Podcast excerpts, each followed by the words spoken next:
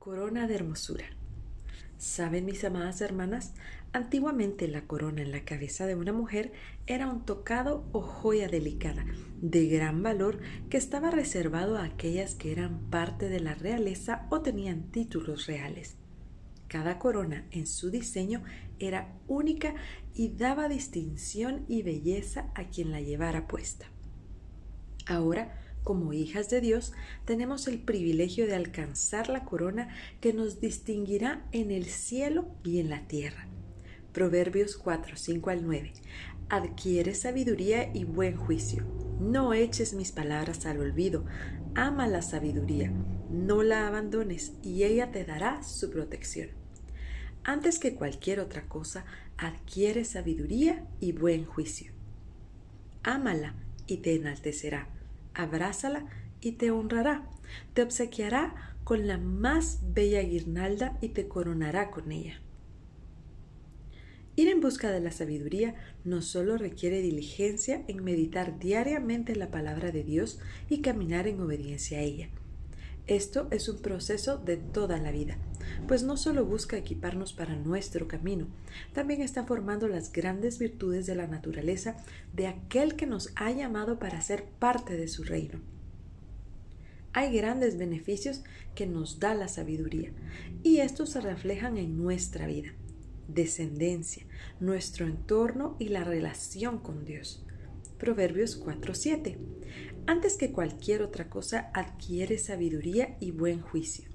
Qué hermoso versículo, pues no solo nos exhorta a adquirir sabiduría, también nos insta al buen juicio.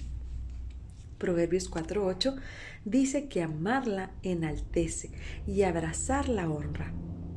La sabiduría destaca las características de la mujer que obedece y ama al Señor por sobre todas las cosas que no busca su propia honra. Ella busca honrar a Dios.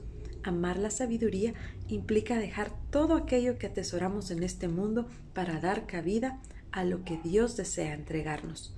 Esto es invertir tiempo en tallar las joyas que adornarán nuestra corona, ya que la belleza que irradie en nosotros es por un corazón entendido y obediente, lo cual da valor y hermosura aquella corona que nos distinguirá como hijas del Rey.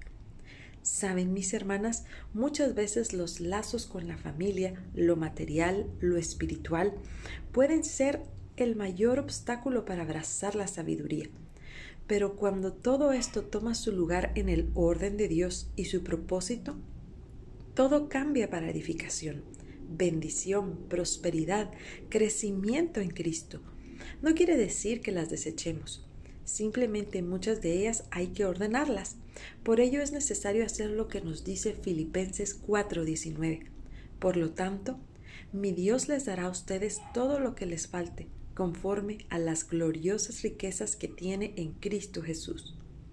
Cuán importante es pedir al Señor que nos equipe en nuestro camino con Él, pues no solo abrimos la brecha para nuestra vida, sino que también dejamos un legado para quienes vienen detrás nuestro.